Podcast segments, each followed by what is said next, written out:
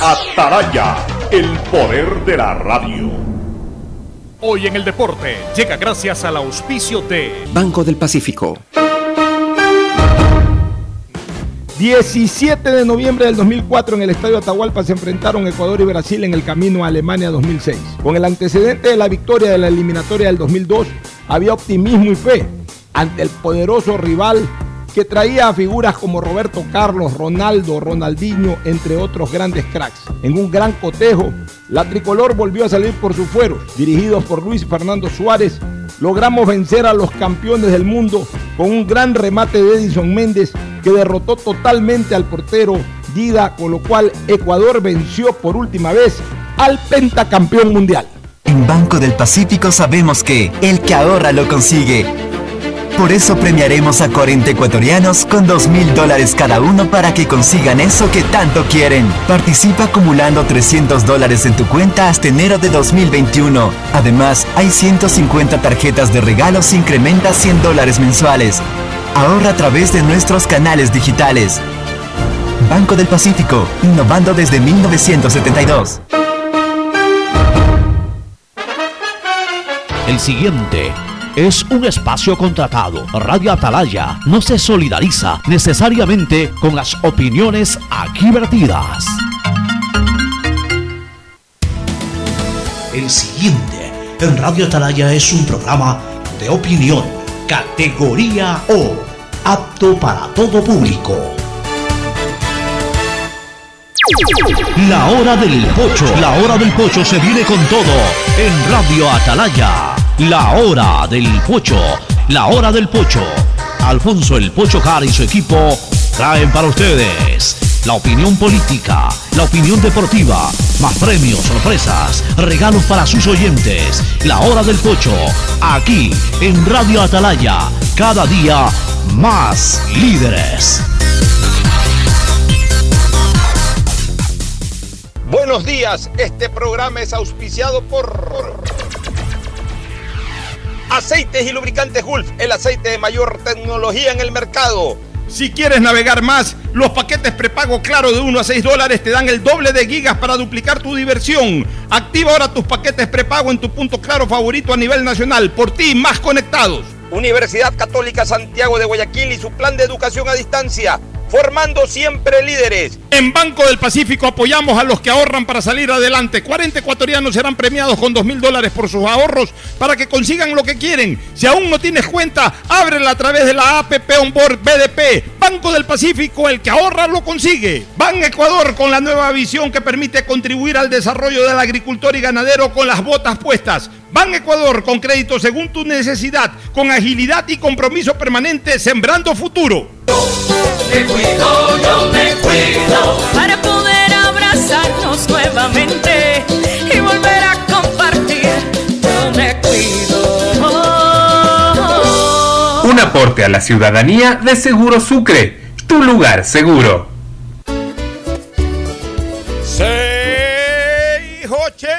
Sistema de emisoras Atalaya.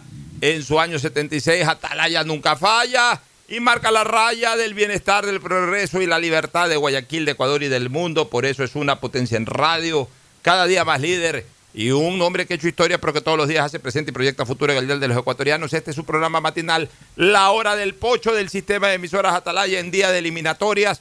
Por ende, también día en que el sistema de emisoras Atalaya se vuelve más regalón que nunca cada vez que hay partidos eliminatorias.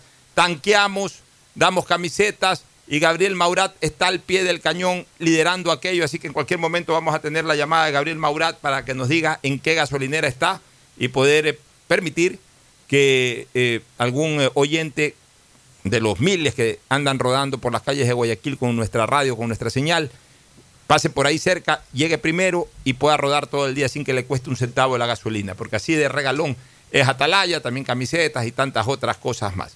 El saludo de Fernando Edmundo Flores Marín Ferfloma en día de eliminatorias. Por supuesto, le vamos a dar un espacio importante a la eliminatoria. Antes también tenemos varios temas políticos, analizar la situación cambiante del Perú. Ahora ya hay un cuarto presidente de ese país, algo vamos a referirnos.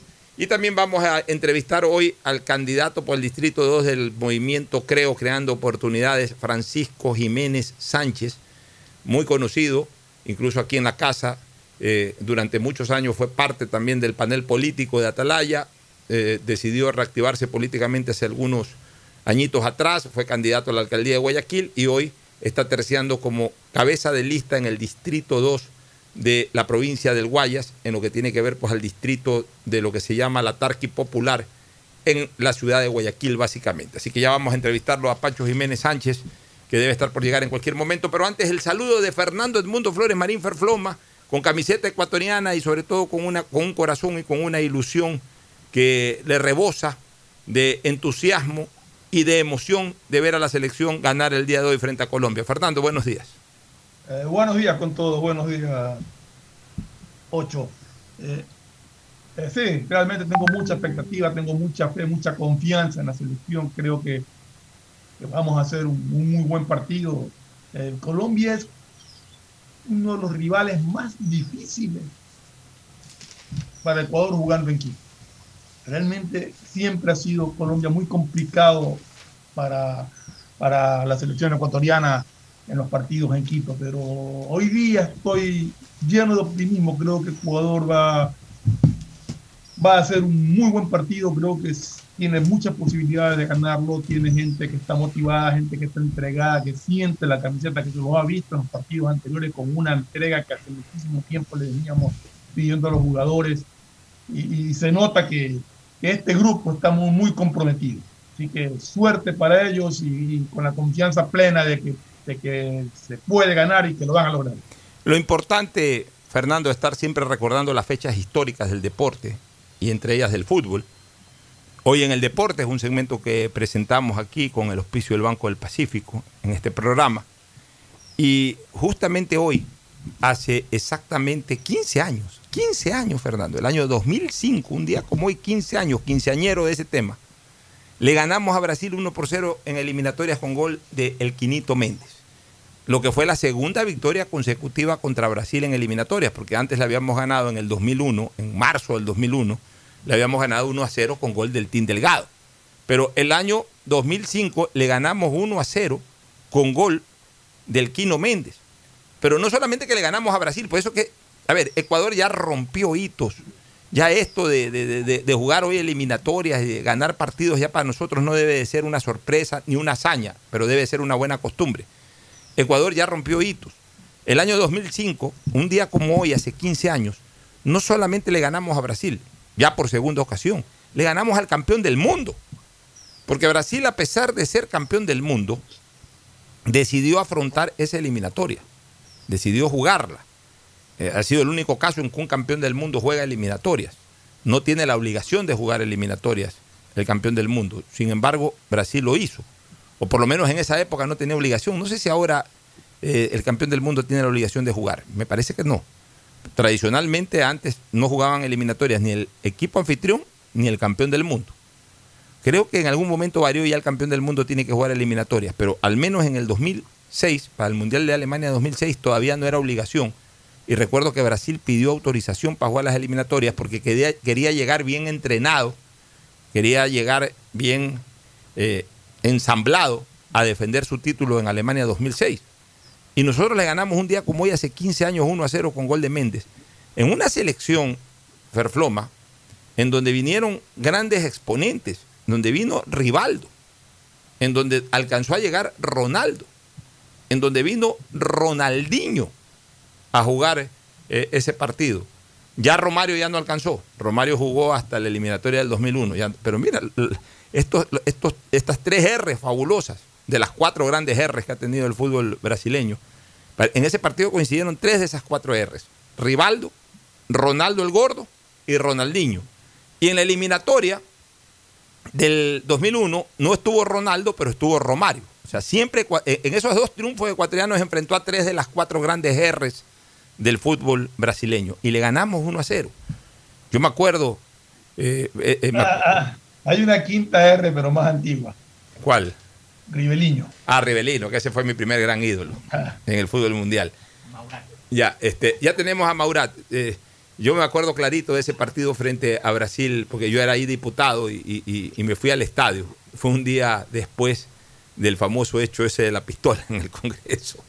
Estaba entre que voy o no voy, pero más pudo mi fuerza eh, y mi amor por el fútbol, que me fui a ese partido y la gente me respetó, la gente no me molestó ni nada. En esa época también la gente era más tranquila, no habían estas redes sociales que incendiaban todo.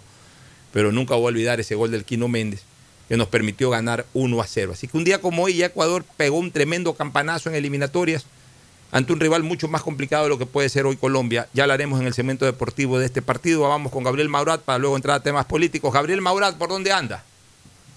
El saludo para usted, Pocho, para Fernando eh, y para todos los que están en sintonía de la hora del Pocho. Así es, nosotros estamos en la avenida Guillermo Pareja, a la bajada del intercambiador del Mall del Sol. Acá en la primera gasolinera, que está ubicada en la avenida Guillermo Pareja, Ciudad de la Garzota, para que puedan acercarse. El primero que llega se lleva el tanqueo, así de fácil. Usted llega, está escuchando Radio Atalaya, la hora del Pocho, que es uno de los programas con más rating. Todo el mundo dice el saludo para la hora del Pocho. Del Salúdeme Pocho, a la Pocho. gente. Salúdeme a la gente. A ver, repita, repita Gabrielito, la, la- la ubicación de la gasolinera en el sector del Mall del Sol. ¿En qué parte exactamente? Sector del Mall del Sol, bajando el puente, eh, aquí en la Garzota, Avenida Guillermo Pareja, la O- o sea, primera a- a- gasolinera. porque hay, por ahí hay una gasolinera que está cerrada, que se incendió hace algunos años no, no, atrás. Esa, esa está más allá. o sea, la primera gasolinerita, la- la marca de la gasolinera, la roja, la roja. ya, la, la Primax, diga el nombre nomás, aquí no andamos con... con- No hay problema. Bueno, eh, eh, es Primax, ¿no? no, es Terpel. Es Terpel, ya no para que la gente sepa, para darle toda la ayuda y toda la guía a la gente para que puedan llegar rápido. Llega esa Perfecto. gasolinera Terpel a la bajada de, de- de- de- del puente que conecta la Garzota, que conecta realmente la, la- la- la Francisco Orellana con la Garzota. Llega por ahí eh, la Terpel, que está cerca del Cantonés. Perfecto, así es. Ya, Así el es. sector del Cantonés, para, para que la gente se ubique mejor. La Terpel en el sector del Cantonés, que ya cerró también ese restaurante, pero bueno, la gente sabe cuál es, el, eh, cuál es el Cantonés. En esa misma acera, o digamos en esa misma vida, ahí se encuentra con la Terpel, ahí está Gabriel Maurat, listo para Camiseta- tanquear al primero que camiseta llega. blanca, por si acaso, camiseta blanca con el logo de Radio Atalaya. El, eh, Gabriel está con una camiseta blanca con el logo de Radio Atalaya. Así que apenas llegue un ganador, nos avisa Gabrielito para darle paso inmediatamente. Así es, así es. Aquí vamos a estar esperando. Así que usted adelante con la hora del Pocho, nosotros hacemos el contacto respectivo. Gracias. Eh, Este, me parece que ya llegó. Sí, sí, sí, acá está, Pero si no terminamos de hablar, no terminamos de promocionar. Cuidado, me está- o tenemos demasiada sintonía o usted está amarrando con alguien, Gabriel. No, Porque como no, yo confío, no, como yo confío en ambas cosas, confío en nuestra sintonía y confío en su honorabilidad, definitivamente la sintonía reina en Atalaya y ahí está ya el ganador. Déjame un ratito por aquí el show, ¿no? Me, me estaba terminando de hablar. Iba a hacer el cierre cuando me hace seña y me saca la mano por la ventana. Me dice acá, acá, acá. Y se cruzó rapidito. ¿Dónde estaba, amigo, usted que escuchó? No, no, pues. Eh, Acá abajo, perfecto. Dos cuadritas. Usted me lo del puesto, ¿no? Pues eh, que hace rato escuchando el hermano. Esta, es la fortuna de ese pocho también, ¿no? También hay que tener cierta fortuna para estar cerca. Y llegar primero acá a la gasolinera. ¿Cuál es su, eh, su nombre, amigo? Gonzalo Correa. Gonzalo Correa. Gonzalo Correa. ¿Pero usted o bueno Correa? No, no pues. Pero... Perfecto, perfecto. Ahí va Gonzalo Correa, que en estos momentos eh, acaba de llegar. Inmediato, esto fue inmediato, la verdad. Eh, Yo, sí, aquí sí estamos de honestidad completa. Yo no tengo nada que ver aquí. No, yo lo sé, lo vacilo nomás, lo vacilo. Llegó inmediatamente, el hombre, esto fue Eso me emociona porque eso demuestra, eso demuestra que no aramos en el mar ni clamamos en el desierto, sino que llegamos a los oídos de miles y miles y miles. De... Es- Esa es la prueba. Esa es la prueba. ¿Quieren, quieren saber cuánto impacto tiene Atalaya? Ahí está la prueba. No terminamos Perfecto. de promocionar al azar y, y- y en, no terminamos de dar el paso a estudios centrales y ya llega el ganador. Esa es Muy la bien, prueba. Voy acá, vamos a proceder a hacer el tanqueo respectivo, la foto para las redes sociales, Atalaya cumple y dentro de pocos minutos otra gasolina más, otro tanqueo, otro ganador en la señal del sistema de emisores Atalaya, mi querido Pocho. Ya, eso más adelantito, ya cuando entremos al segmento deportivo le vuelvo a dar paso. Déjenme desarrollar un poquito el segmento político, ya con Ferfloma. En Perú, que asume un cuarto mandatario dentro de un periodo, Fernando. Se trata del parlamentario Francisco Sagasti. Ayer estuve escuchando a Bailey para que para informarme, para nutrirme un poco de la Ah, situación en Perú. ¿qué dijo? No lo he escuchado. la Sí, verdad. sí, no. eh, eh, Bailey se me ha vuelto muy bailarín. Lo detesta Martín Viz- Vizcarra, lo detesta. Durante toda la semana de que cayó Vizcarra, ¿qué no le ha dicho a Vizcarra? Bueno, sí, pero, Bueno. pero ¿qué dice del nuevo? Ya, espérate, le reconoce a Vizcarra la popularidad que la demostró Vizcarra en las calles. Aparentemente, eh, eh, parece que Vizcarra no anduvo mal de popularidad en Perú. Y cuando lo posesionaron a Arturo, a este señor Merino, no es Arturo, a Manuel Merino eh, eh, de Lama. Al anterior. Sí, al, al anterior eh, presidente del Congreso que se posesionó con la caída de, de- de Vizcarra. eh, eh, lo, lo- lo defendía, decía que no, que, que- que es un gran hombre, que puso a un ministro de gobierno muy antiguo, pero de mucha tradición en la política peruana. Este, en definitiva, pues Flores Arauz. Flores Arauz, Fl- Flores Arauz. Eh, Digo, eh, defendía a Merino. defendía a Merino. Y Flores Arauz era el ministro de gobierno, al cual lo ponderaba muchísimo Bailey. Y, y- y así estuvo hasta ayer, en que al renunciar eh, eh, Merino y el Congreso proclamar a este señor Sagasti de 76 años, pues ya ayer también dijo que, que Merino lo había decepcionado porque la verdad es que eh, generó mucha represión contra, contra las personas que ¿Qué reclamaban. edad, ¿Qué edad tiene Sagasti? 76 años. En cambio, de Sagasti habló maravillas y dijo que Perú ha ganado, palabras de eh, Jaime Bailey, que Perú ha ganado porque de todos es el mejor. O sea, Vizcarra para, para, para Bailey era un ladrón, Claro, co- claro. un coimero. Este, de Merino habló muy bien, pero ayer que se cayó dijo que lo decepcionó por la manera de- de- de- en que generó represión. Y en cambio de Sagasti habló maravillas un literato, un hombre que tiene más de 20 libros hechos, un ingeniero, un hombre maduro de 76 años. O sea, lo puso por los techos o por los cielos realmente a, a este señor Sagasti. Y eh, obviamente pues mostró su satisfacción, dijo que el Congreso acertó. ¿Tienes Y, y aspira y espera. ¿Quién es el señor Sagasti? ¿Qué, qué- Eh, ¿Cuál lo- es su tendencia política? ¿A qué partido pertenece o algo? ¿Tienes idea? Es un parlamentario centrista, aparentemente eh, no, no, no, no es- eh, ha, ha sido parte, incluso, mira, este, este señor eh, trabajó para el Banco Mundial y fue ministro o fue funcionario en los gobiernos de Alán García y de Ollanta Humala. O sea, este, este, este señor Sagasti me da la impresión de que es el típico, el típico burócrata.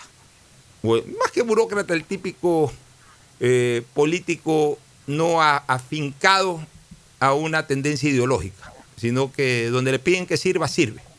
Aquí estoy viendo Pocho. este, Una, una, eh, con todo el respeto y además el aprecio que le tengo, yo la valoro mucho, yo la valoro mucho, porque además me parece que es una extraordinaria embajadora, eh, es, lo mejor que Ecuador puede tener y que en algún momento tuvo y que puede seguir teniendo como embajadora en los Estados Unidos, que es Ivonne Baki, pero es más o menos de ese corte, o sea, si Ivonne Baki le, pide Correa, le pidió Correa que haga algo, hizo con Correa algo, le pidió Lucio que haga algo, fue con Lucio ministra, le pidió Magua que sea embajadora, fue embajadora, le pide Lenín que sea eh, embajadora, fue, eh, es embajadora con Lenín. Mañana gana Lazo, gana quien sea, le piden también, o sea, son personas que están siempre predispuestas sin estar viendo la corriente ideológica. Eh, me da la impresión de que este señor Sagasti es más o menos de esa línea. Aquí o sea, tengo, aquí tengo algo de, de Sagasti. Voy a, a leer un poquito. Este, él per- pertenece al Partido Morado. Sí. Eh, Sagasti es ingeniero industrial, investigador y autor. Se Ve- 20 desempeñó libros, como por lo menos. congresista de la República desde marzo de este año para el periodo 2020-2021. En sus comienzos desarrolló varios cargos en el gobierno revolucionario de la Fuerza Armada tras el golpe de Estado de 1968. O sea, sirvió a la dictadura. Comencemos en por ahí. época, sí, en esa Fíjate, época fíjate que, ser te- asesor fíjate que tengo razón. Sirvió a la dictadura, por ahí comenzamos. asesor del ministro de Industria, el contraalmirante Alberto Jiménez de Lucio. En el gobierno de, de Bermúdez debe haber sido. Eh, de 1985 a 1987 fue asesor del entonces ministro de Relaciones Exteriores Alan Wagner Bison. Ya, gobierno de Alan el García. gobierno de Alan García. Ya, viste. De ahí.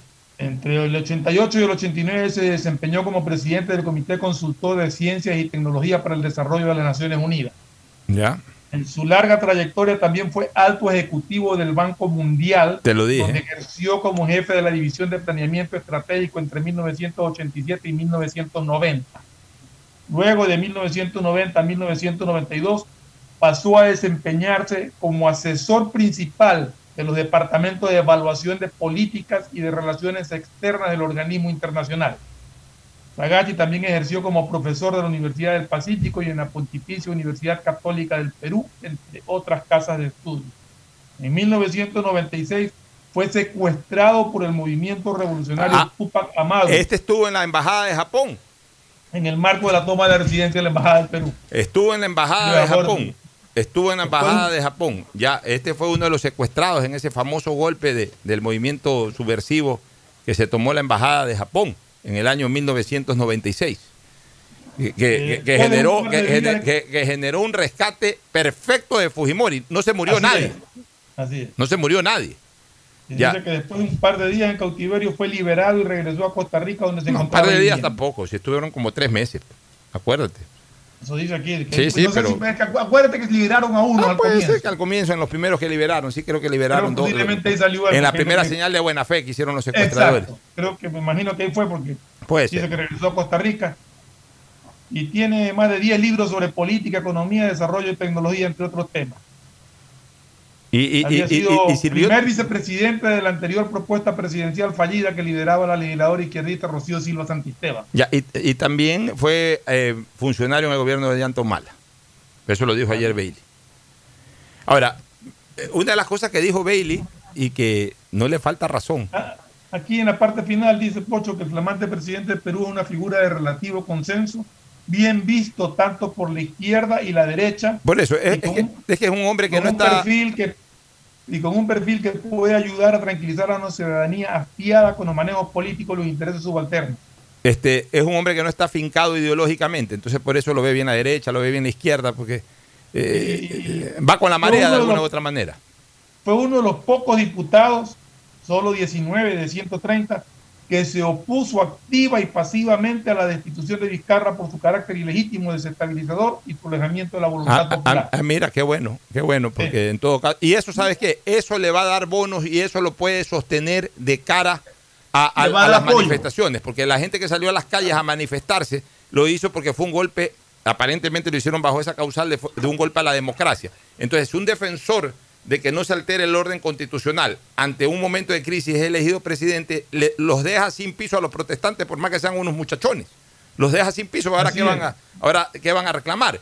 Este, hay una cosa que es importante que, que Bailey la viene diciendo desde hace algunos días atrás, y es verdad. Eh, Vizcarra terminó siendo víctima de un Congreso parricida, porque debemos de recordar de que eh, el Congreso original del periodo, el que llegó al, al que llegó a, a las curules con PPK en el momento del proceso electoral en donde PPK eh, fue presidente electo hace casi cuatro años atrás. Ese Congreso fue cesado por el propio Vizcarra.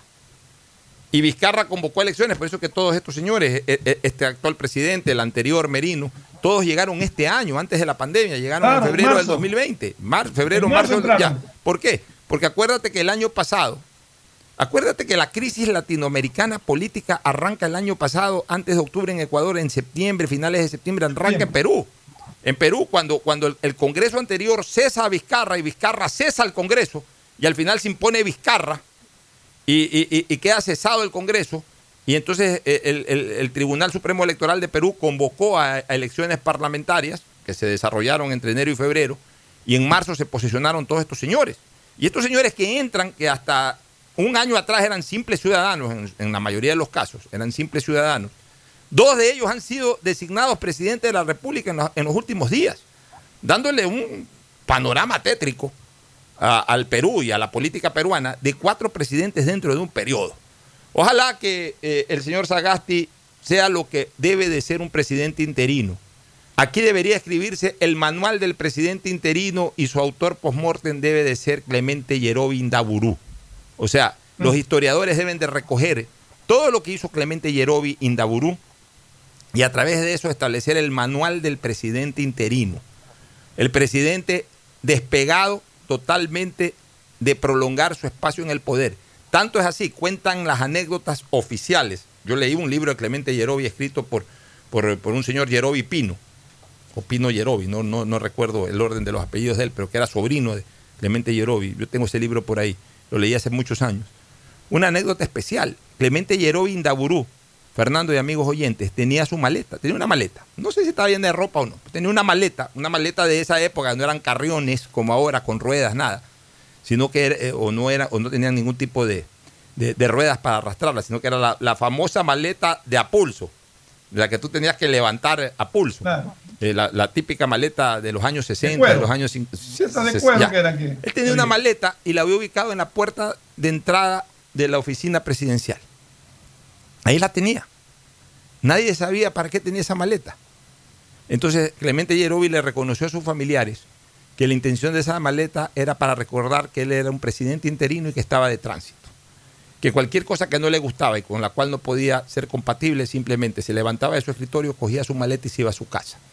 Y cuando le iban a ofrecer cosas en el ámbito político, que quedémonos un poco más, que, que, tranquilos, que, que no aflojemos, que, que, ya estamos aquí y quedémonos de largo, etcétera. Clemente Yerovi siempre le decía a sus colaboradores, señores, ahí está mi maleta. A mí no me vengan a hacer ofertas indecentes, porque yo me levanto, cojo mi maleta, la que ven ustedes ahí al pie de la puerta y me retiro, me voy a Guayaquil y se acaba esto. No, tranquilo, presidente, no pasó nada, no se preocupe.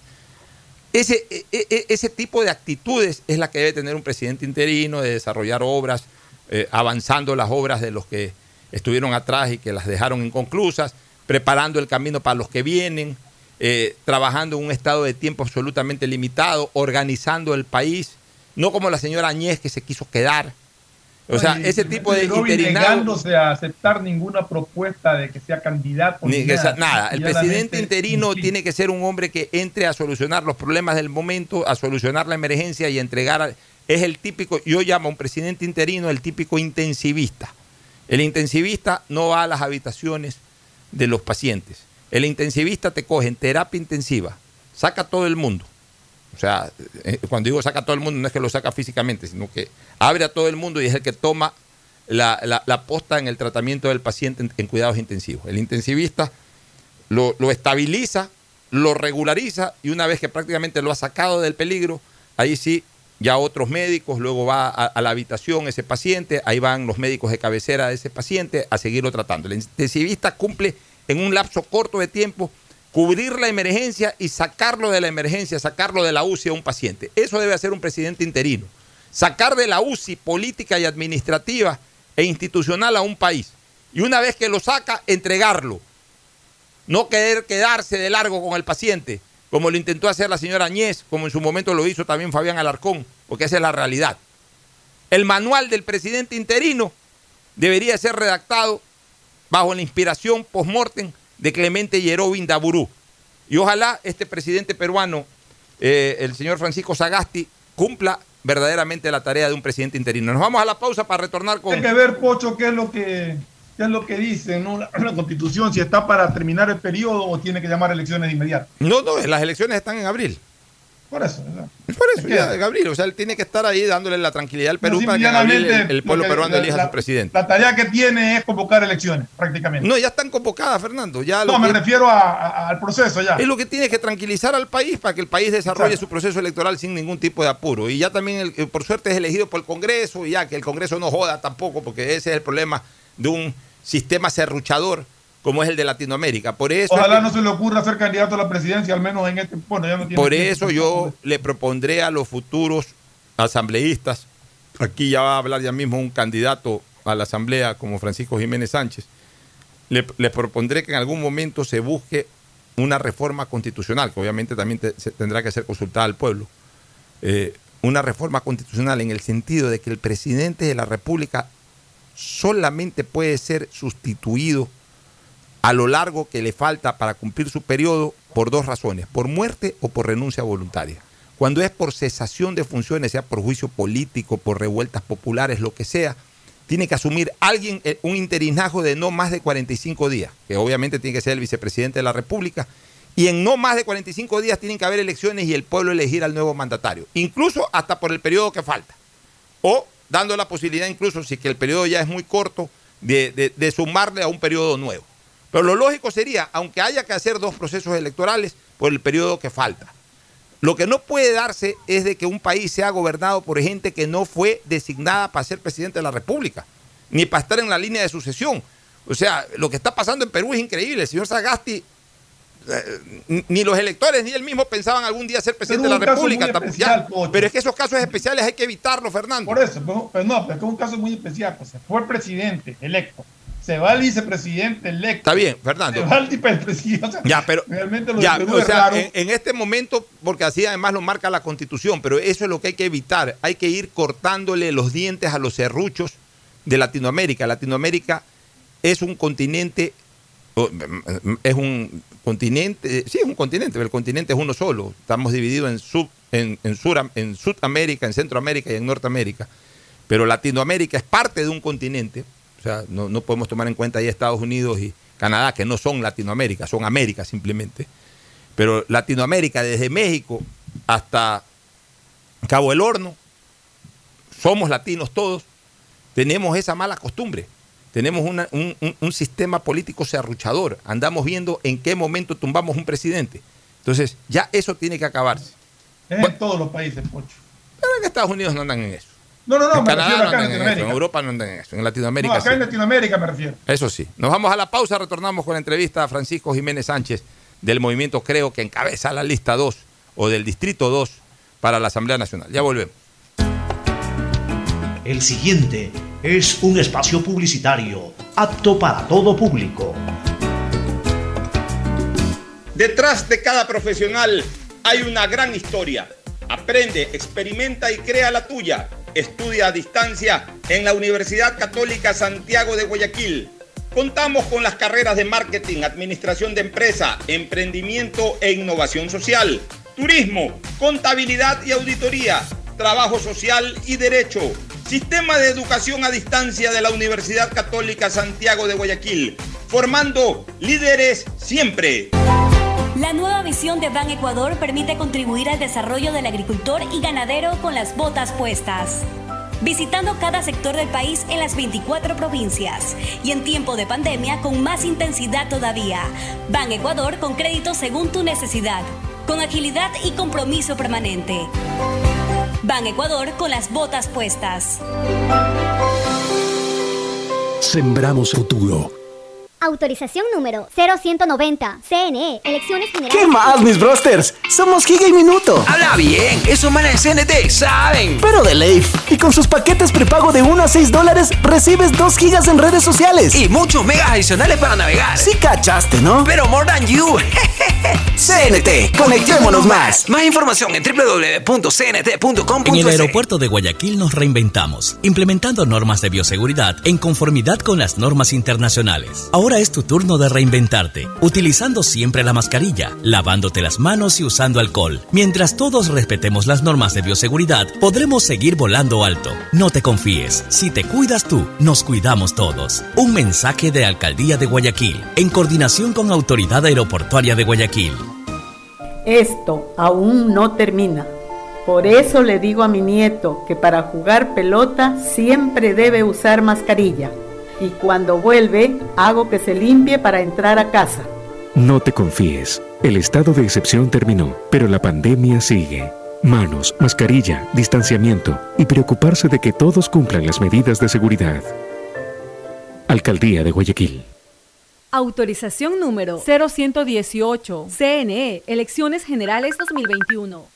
¿Qué dice ñaño? ¿Cómo va la cosa por allá? Ya, compa, todo belleza. Aquí en el bus con mi flaca, que estamos a punto de llegar. Habla bien. Yo pensaba que seguías en el terminal. No, nada. ¿Por qué? Porque te veo y escucho clarito. Hasta se escucha lo que chismea el bucetero.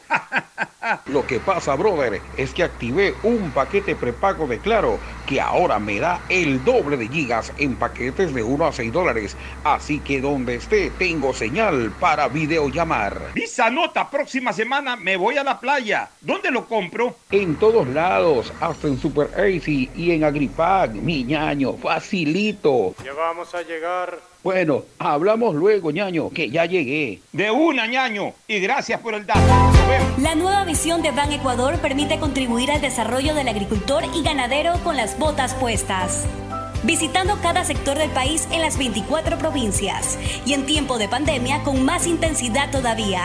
Ban Ecuador con crédito según tu necesidad, con agilidad y compromiso permanente. Ban Ecuador con las botas puestas. Sembramos futuro. Autorización número 0190. CNE. Si Elecciones quieres generales estudiar, 2021. tener flexibilidad horaria y escoger tu futuro, en la Universidad Católica Santiago de Guayaquil trabajamos por el progreso en educación, ofreciendo cada día la mejor calidad. Estamos a un clic de distancia. Contamos con las carreras de marketing, administración de empresa, emprendimiento e innovación social, turismo, contabilidad y auditoría, trabajo social y derecho. Sistema de Educación a Distancia de la Universidad Católica Santiago de Guayaquil, formando líderes siempre. ¿Qué más, mi Harrison Ford? ¿Y vos? ¿Ya te cambiaste a CNT? ¡Vivo, vivo! Compra tu chip CNT prepago, que incluye más de 3 gigas para que navegues por 7 días y sigas vacilando tu patín en todas tus redes. CNT, conectémonos más. Más información en www.cnt.com.es. En Banco del Pacífico sabemos que el que ahorra lo consigue. Por eso premiaremos a 40 ecuatorianos con 2 mil dólares cada uno para que consigan eso que tanto quieren. Participa acumulando 300 dólares en tu cuenta hasta enero de 2021. Además, hay 150 tarjetas de regalos incrementa 100 dólares mensuales. Ahorra a través de nuestros canales digitales. Banco del Pacífico, innovando desde 1972. Hay sonidos que es mejor nunca tener que escuchar. Porque cada motor es diferente. Desde hace 104 años, Lubricantes Gulf mantiene la más alta tecnología y calidad en línea de aceites para motores a diésel y gasolina. Está hecho con una fórmula especial para dar excelente protección a todo tipo de motores, evitando el desgaste prematuro de pistones, anillos y árbol de levas, ayudando a mantener limpio el motor y libre de depósitos que se forman por las altas o bajas temperaturas. Dele a su motor lo que se merece. Lubricantes Gulf, la más alta tecnología en lubricación. 104 años preservando la vida de su motor. Lubricantes Gulf. Gulf es más lubricante.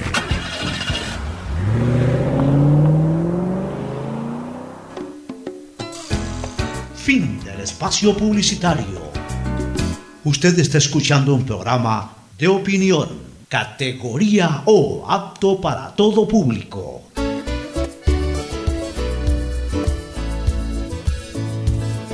Bueno, ya estamos aquí, Ferfloma, con Francisco Jiménez Sánchez, que durante algunos años nos acompañó también en el sistema de emisoras Atalaya, así que esta es su casa, son sus micrófonos, él ya sabe, ya tiene hasta su silla fija aquí, que es la que siempre ocupaba. Pero por sobre todas las cosas, hoy es candidato por el movimiento Creo para encabezar la lista de asambleístas en el Distrito 2. ¿Cuál es el Distrito 2? Tú mismo dilo, Francisco, buenos días. Kai Pocho, ¿cómo estás? Buenos días, un gusto. Está con la camiseta de la selección, Sí, con claro, la alterna. Claro, claro, es linda la alterna. Porque- pero tú no eres azul, pues. El Yo que no está soy allá azul. es azul. Yo soy amarillo, pero- El que pero está en me- el Zoom es azul, pero. Pero, me gustó, pues estaba bien bonita. Bueno, a- yo te digo una cosa, mira, yo con camisa azul también. A mí me encanta el azul para vestir. Yo soy amarillo. Pero yo soy de los abogados que sí le ganan los juicios, que cuando representan a Barcelona ganan los juicios. Tú ganaste un juicio ahí. Dos. Dos ganaste, ¿no? Claro. O sea, defendiste bien a Barcelona. No, Sí. yo, yo soy Tú amarillo. sabes que mi papá, pues, Claro, fue no, pues, tu 30 papá años fue- de Barcelona. Y... Fue mi compañero en varios directorios del Barcelona. Yo le tenía un cariño enorme a Eduardo. Este, yo soy amarillo en la cancha, pero a mí me encanta el azul para vestir. Claro, a mí también, me pasa lo mismo. A mí me encanta el azul. Ni que hablar a Ferfloma. pues Ferfloma muere por el azul El en la cancha y el fuera de la celeste cancha. es súper chévere para vestir. En la- Claro. en la- El celeste, En la el cancha y para vestirme, pocho. Eh, claro, Me encanta no, el azul. no, el azul, el azul es un lindo, es un lindo color. Dicen que es color esperanza. El celeste, el azul son colores Bueno, pero en todo caso, hoy todos somos amarillos básicamente por la selección, ¿no? Sí, así es. Este Así va a jugar seguramente. Aunque hay que ver, deberíamos jugar con camiseta amarilla, porque Colombia también es camiseta amarilla Sí, pero oficial. nosotros somos pero locales. Somos locales, así que deben darnos la camiseta amarilla. No sé realmente cómo terminen de organizarse en eso. Partido duro hoy día. Sí, sí, pero lo vamos a ganar, no te preocupes. Como Sí. cuando tú jugabas contra la 23. Claro. Era partido duro. ¿Te acuerdas que me boquillaste en un penal, no? Ah, quedamos campeones ese año, que Quedaron fue el año campeones pasado. ese año. Iba a cobrar un penal, Pancho, y yo ahí, te lo vas a comer, te lo vas a comer. te lo vas a- Me lo cobró muy bien. Bueno, ¿cuál es el distrito 2, Pancho?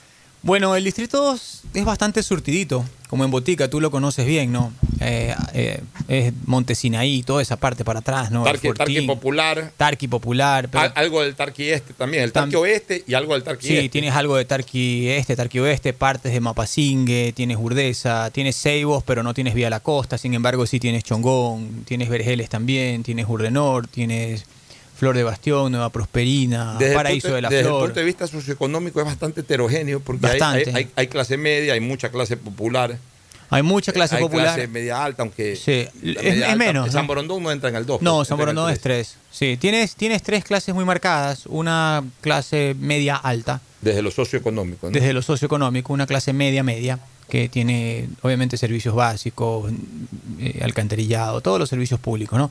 Y tienes una clase popular también, que es donde se ha extendido el nuevo Guayaquil, ¿no? Pancho, ¿cuánto te sirvió la campaña de alcalde de Guayaquil del año 2019 para conocer la realidad de Guayaquil y aplicarla desde lo legislativo a esta asamblea? Porque obviamente tú cuando venías a nuestro programa acá con Fernando hace año y pico, que te entrevistamos varias veces, venías a hablar de temas muy propios de la ciudad, muy competentes para el municipio, tránsito, todo ese tipo de cosas, eh, obras, etcétera. Pero, pero, este, para la legislatura, pues ya eso no se puede ofrecer. Pero, Una pero conociendo, la, con- conociendo la realidad de, de- de- de lo que ya pudiste observar como candidato a la alcaldía, ¿en qué podrías enriquecer el desarrollo de Guayaquil desde lo legislativo? Yo creo que hay tres cosas que son fundamentales. Tú sabes que este, este año ha sido un año durísimo para todos. Em, yo categorizaría tres crisis que hemos, que hemos tenido. La primera, eh, la crisis sanitaria, obviamente por el tema del COVID, de la pandemia, y nos dimos cuenta cómo se hacía pedazos todo un sistema de salud pública que estaba muy maltrecho. Y, y para eso tenemos una solución que creo que debe partir de desde lo legislativo. Nebo también lo está impulsando con la consulta popular, que es la autonomía del IES. Eh, pero la autonomía del IES tiene bastantes niveles de aterrizaje. Tienes que cambiar la estructura de representación del IES porque no puede ser que el gobierno sea el que siga poniendo al presidente del directorio, ahorita el, eh, Elías Watt, que está ahí. No, Jorge Watt, perdón, Jorge Watt. Yo tengo, perdóname que te interrumpa, y también para que haya Fernando entre al diálogo. Yo tengo una tesis que algún día yo la intentaré impulsar desde alguna trinchera en la que esté, ya más política, si es que algún día llega, si que algún momento se da ese día.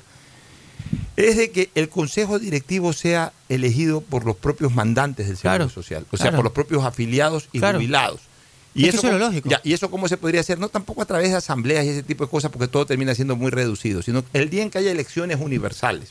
Es decir, que los eh, eh, votantes vayamos, el 100% de los votantes ecuatorianos, eh, estemos habilitados para ir a votar, indistintamente de la gente que va a votar o no.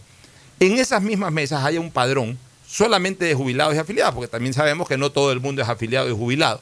Es correcto. Y puedan votar en papeleta aparte por ternas que deben de estructurarse en un sistema de votación muy similar al que hubo del Consejo de Participación Ciudadana y, Control Social, es decir, de personas no vinculadas al sector político, poner una serie de condicionantes muy estrictas, muy, muy eh, eh, vinculadas en cambio a las áreas que maneja el Seguro Social, profesionales, eh, empresarios, trabajadores, o sea, que tengan experiencia marcada, etcétera. Una vez que se califican,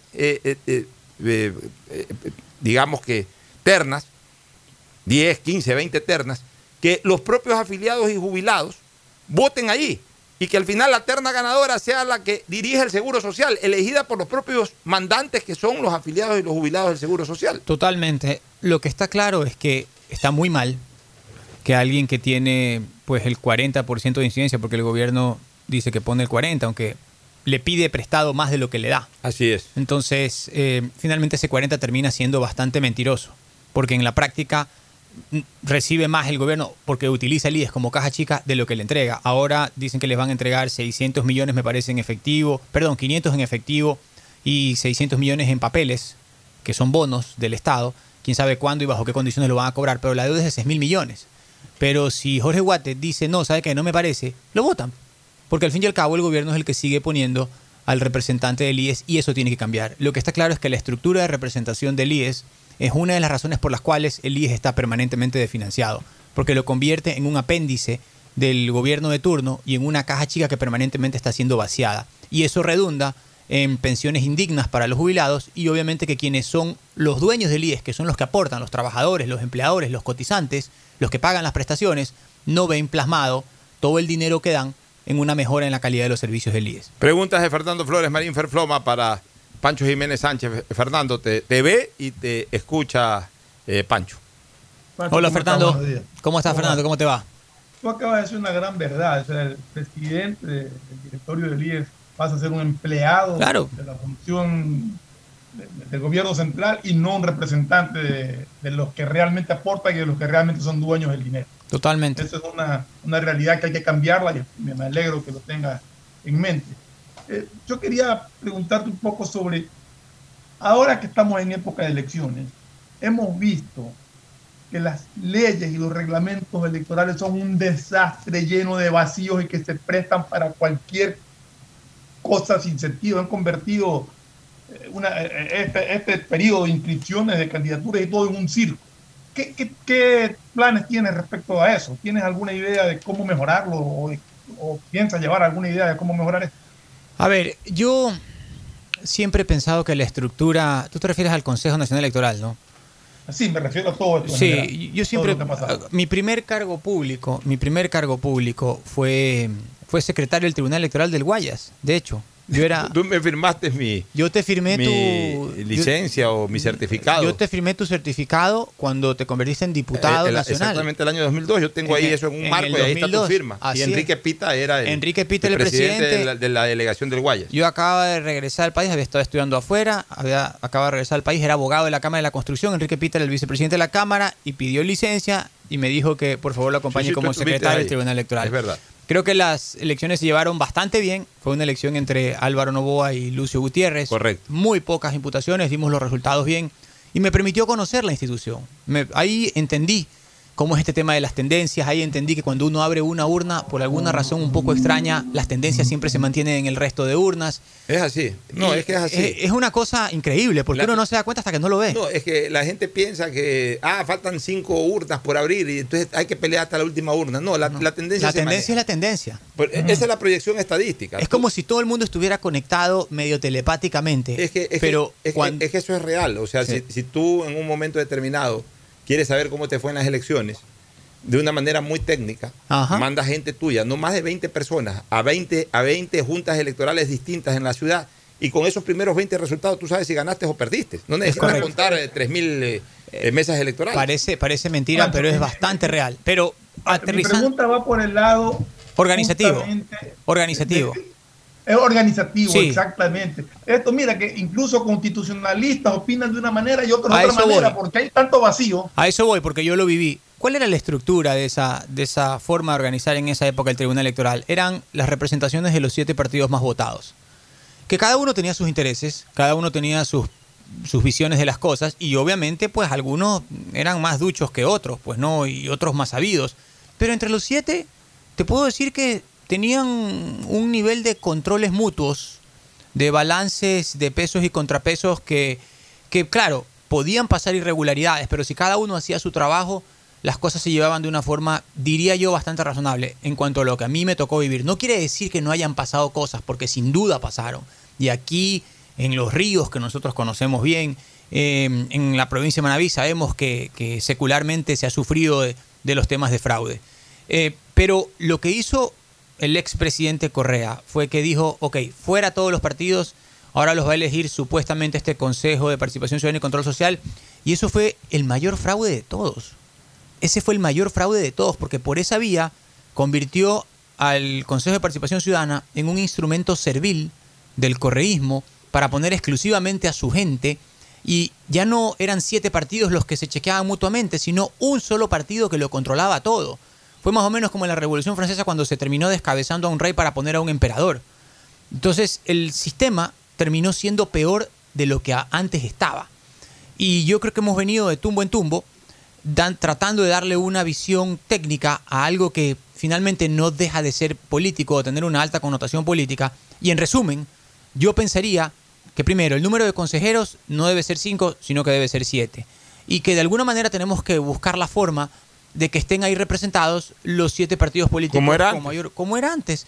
Aprendiendo de las lecciones pasadas, aprendiendo de lo que hemos vivido últimamente, pero sí creo que hay un problema ahí de representación en la institución, que ese, esa supuesta aureola técnica que se le ha querido dar ha fracasado y nos ha mantenido de tumbo en tumbo durante estos años y- y- y yo creo que el remedio ha sido peor que la enfermedad. Yo pienso que deberían ser siete consejeros y que debería haber una representación ahí de los partidos políticos más votados para buscar la forma de que esto sea más equilibrado. ¿Cuáles son tus cuatro? Hablemos de cuatro propuestas. Puedes tener 20, 100, 200, no importa, pero las cuatro Yo te voy a decir tres. pepas. O tres. O cuatro, ya. Para mí las cuatro más importantes son, primero, ley de extinción de dominio. Dice la Asamblea que ya la va a sacar, que ya la ha discutido, que está en primer debate, que la va a sacar ahora en diciembre. Yo no les creo. Porque si tú tienes 60 asambleístas que están siendo indagados por corrupción, por tráfico de influencias, por una serie de, de problemas, por la fiscalía, yo veo muy difícil que ellos vayan a ponerse la soga al cuello. Tú no pones a, a 60 ratones a cuidar el mismo queso. Entonces yo veo muy difícil que ellos vayan a ponerse la soga al cuello y que vayan a sacar la ley de extinción de dominio. Si es que ellos no lo hacen, nosotros sí lo vamos a hacer en la nueva asamblea. En la Pero, asamblea del pero cambio. obviamente con efecto hacia adelante. Con efecto hacia adelante, así es. No puede afectar ya a lo de atrás. No puede aceptarlo atrás, pero siempre están las disposiciones transitorias. Y en las disposiciones transitorias se meten un montón de cosas. Y tú puedes decir, a partir de los procesos que se iniciaron en esta fecha, se aplica esta ley. Es en cierta forma una retroactividad, pero las disposiciones transitorias se usan para eso. Eso veremos qué es lo que dicen en la Asamblea. Pero tiene que haber una ley de extinción de dominio. No es algo nuevo, no es el hilo negro. Ya lo tiene Colombia, lo tiene México. Nosotros debemos tenerlo también. Ya, el otro punto. El otro punto, para mí es fundamental eh, la ley que le devuelva la autonomía al IES, con la reforma de su estructura de representación del IES. Para mí son los afiliados, son los que le pagan mes a mes las cotizaciones al IES entre trabajadores, empleadores y los jubilados también, que son los que reciben las prestaciones porque ya cumplieron con su labor con el IES, los que deben tener eh, la sartén por el mango en esa estructura de representación. No debe seguir siendo el Estado, porque si el IES sigue estando en manos del Estado, va a seguir siendo la caja chica y va a estar permanentemente desfinanciado con el déficit en el sistema de salud pública que hemos, que hemos vivido hasta ahora. Para mí esa ley es fundamental. Otro punto. El tercer punto es en el tema de reactivación económica. Yo hoy tenemos 6 millones de población económicamente activa, de los cuales eh, 3 millones 300 están trabajando, 2 millones 700 eh, no están trabajando. Eh, este año, según la previsión del Banco Central, se van a perder aproximadamente de 550 mil a 600 mil empleos, de los cuales el 70% son gente joven y gente de mayores de 50. Por lo tanto, para mí debe haber una ley de favorecimiento del empleo joven y del, empleo joven entendido como joven entre 18 y 29 años y de empleo adulto en el que la empresa que contrate, empleo, empleo adulto de mayores de 50, empresa que contrate a personas en esta franja de edad reciba beneficios tributarios a la hora de declarar su impuesto a la renta, porque así podemos estimular tanto el empleo joven como el empleo adulto y obviamente recuperar un poco el escenario de pérdida de empleo que hemos tenido este año. Ya, y una pregunta, antes de que Fernando haga también alguna última pregunta, una pregunta ya relacionada con la elección presidencial. Tú como candidato de creo, obviamente, llevas a la vanguardia la frase Lazo presidente. Correcto. Ya, y yo te pregunto, ¿por qué Lazo sí y por ejemplo no Arauz, por ejemplo no Yacu Pérez, pero también por ejemplo no otros candidatos de la misma tendencia de Guillermo Lazo como podrían ser Guillermo Celi o Isidro Romero? Porque o el mismo Alvarito que está sonando por ahí. Porque Lazo tiene experiencia, Lazo tiene capacidad, Lazo es una persona que ha venido trabajando desde los 15 años, tiene 50 años trabajando, ha dado empleo a más de 5.000, 6.000 fam- 6.000 familias, es una persona que, que es respetuosa, que ha probado que es un buen administrador, que tiene experiencia en la función pública, que ha tenido perseverancia para transitar en, este marasmo político que a veces es hacer política en el Ecuador, que no es nada fácil. Yo creo que es el único candidato que tiene las credenciales para ser el presidente que necesita este país y para impulsarlo en un verdadero sendero de cambio. El Ecuador no aguanta más como está. Es un Estado mercantilista con una serie de nudos que hacen todas las cosas más difíciles, porque no hay país más difícil para emprender que este. El hecho de mismo que Lazo haya podido salir adelante un emprendimiento que ahora, pues el Banco de Guayaquil, en su época fue Mavesa o la Coca-Cola, o que haya servido bien cuando le encargaron la Fundación Terminal Terrestre para recuperar el Terminal Terrestre de Guayaquil, habla muy bien de sus credenciales. Es un gestor, pero también ha aprendido a hacer política en el Ecuador. Es una persona que sabe lo que significa ser ejecutivo, pero sabe también llegar a consensos. Creo que ningún, eh, yo no puedo ni siquiera compararlo con, con el candidato del correísmo, el señor Arauz, que simplemente está allí porque Rafael Correa así lo decidió. Eso, eso es inaceptable como propuesta política en un país que pretende ser soberano e independiente. Así que para mí eh, es indiscutible que Lazo representa, eh, no sé, no es la mejor opción, es la única opción real, seria, coherente y consistente que tiene el Ecuador. Fernando, ¿alguna inquietud final? Sí, eh, dentro de las tres propuestas que hiciste, Pancho, creo que falta una. Eh, quisiera saber tu opinión sobre la seguridad. ¿Cómo le garantizamos al ciudadano tranquilidad y seguridad de que pueda andar libremente por las calles sin temor a ser asaltado? A ver, el tema de la seguridad es, como el tema de la corrupción en nuestra política, es un tema complejo. Yo, yo creo que nosotros sufrimos mucho de la fragmentación. A mí, cuando fui gobernador de esta provincia, me tocó conformar un consejo de provincial de seguridad en el que estaban los bomberos, estaban representantes de las diferentes alcaldías, obviamente el gobernador, la Secretaría de Riesgos, en fin, una serie de instituciones. y entendí dos cosas. Primero, que la seguridad se trabaja mejor desde la prevención, y eso significa el, involucramiento de una serie de actores y una serie de autoridades, y también desde la coordinación, porque hay cosas que, por ejemplo, tiene muy bien el municipio de Guayaquil, que son eh, todas las herramientas tecnológicas, por ejemplo, esa central que tienen con 1.500 cámaras en toda la ciudad, que dan un muy buen servicio a la ciudad. Pero la Policía Nacional, que está a órdenes del Gobierno Nacional, tiene los recursos humanos. Tiene las camionetas, tienes los GPS, tienes a la Policía Nacional, que es la encargada por la Constitución de reprimir los delitos. Entonces, si nosotros eh, combinamos adecuadamente un escenario de coordinación con utilización de todos los mecanismos que se tienen a disposición para el tema de la seguridad, creo que podemos dar un muy buen trabajo. Para empezar, yo les digo algo, para mí, a mí me siempre me ha resultado un poco extraño, pero ya son cosas de nuestra idiosincrasia, que aquí tengamos cuatro instituciones encargadas de medio dar seguridad en la ciudad.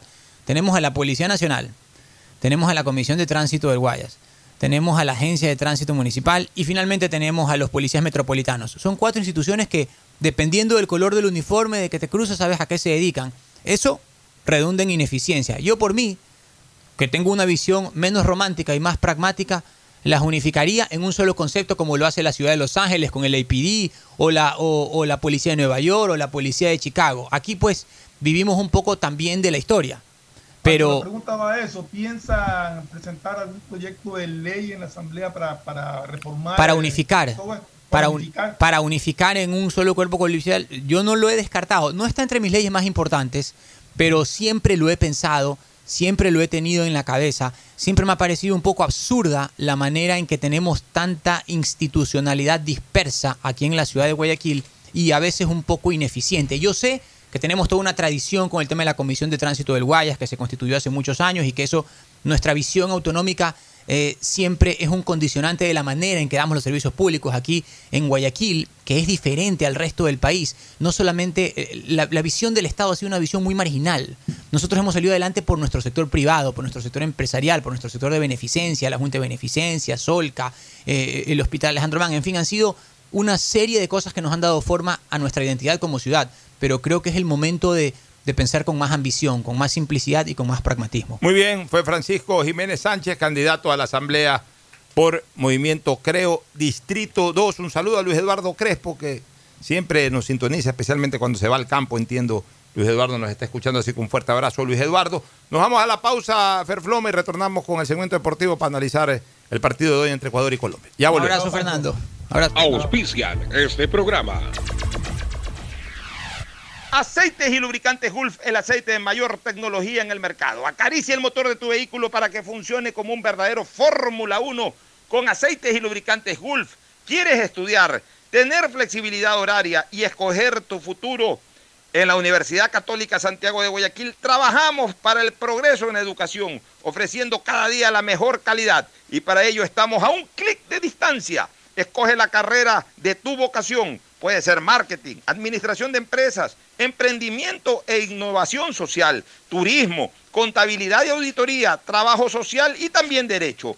Consulta en nuestra página web mayor información y esquemas de admisión. Universidad Católica Santiago de Guayaquil, formando siempre líderes. En Banco del Pacífico apoyamos a todos aquellos que ahorran para salir adelante. Por eso tú puedes ser uno de los 40 ecuatorianos que premiaremos con 2 mil dólares para que consigas lo que tanto quieres. Además, participa por 150 tarjetas de regalo, incrementando en tu cuenta 100 dólares en octubre, noviembre y diciembre. Descarga mi ahorro cuenta. Programa tu ahorro y empieza a participar. En Banco del Pacífico, el que ahorra lo consigue. Si quieres navegar más, los paquetes prepago claro de 1 a 6 dólares te dan el doble de gigas para duplicar tu diversión porque en Claro sí puedes disfrutar del doble de videos, posteos y memes a más velocidad. Y además te damos gigas gratis para hablar o videollamar sin parar por WhatsApp y Facebook Messenger desde donde tú estés. Activa ahora tus paquetes prepago en tu punto claro favorito a nivel nacional. Por ti, más conectados.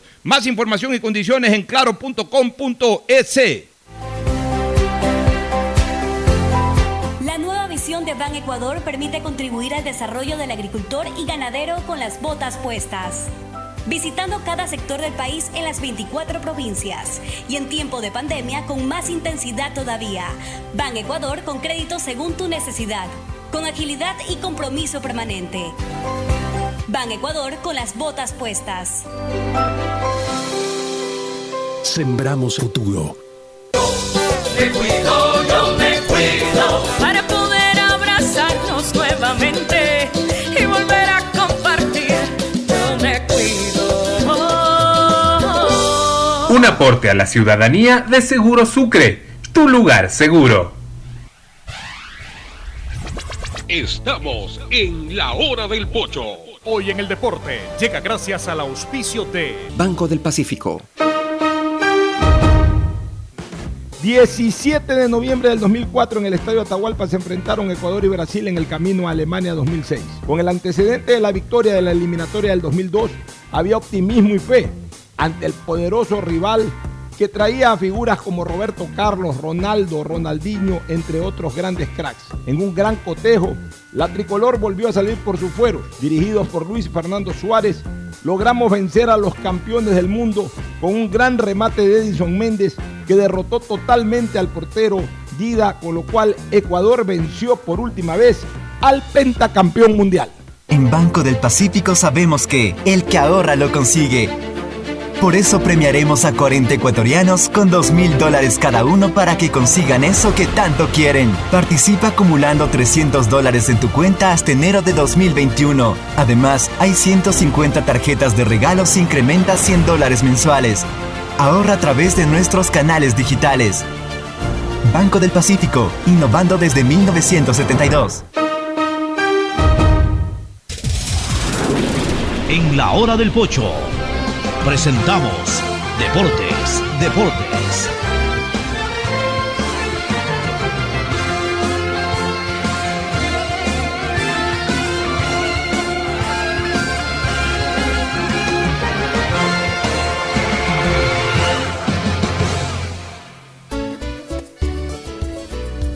Bueno, ya estamos de regreso para hablar con del segmento deportivo de este partido trascendental que tiene hoy día Ecuador. Yo creo que es uno de los partidos más difíciles que tiene que enfrentar, eh, porque Colombia es un rival directo, Colombia es un rival que permanentemente ha sido un dolor de cabeza para Ecuador en las eliminatorias, sobre todo jugando en Quito, se nos ha hecho muy difícil eh, siempre sacar adelante estos partidos, pero decía al comienzo que yo estoy optimista, que yo estoy con fe, que yo creo que, que Ecuador tiene con qué eh, ganar hoy día. Tiene un equipo fuerte, tiene un equipo muy, muy comprometido. Se nota que la actitud de los jugadores es una entrega total, algo que siempre hemos pedido, que los jugadores se entreguen 100% a la selección, no por, por eh, la parte económica, ni mucho menos, que eso lo dejen aparte, que una vez entraban en la cancha sea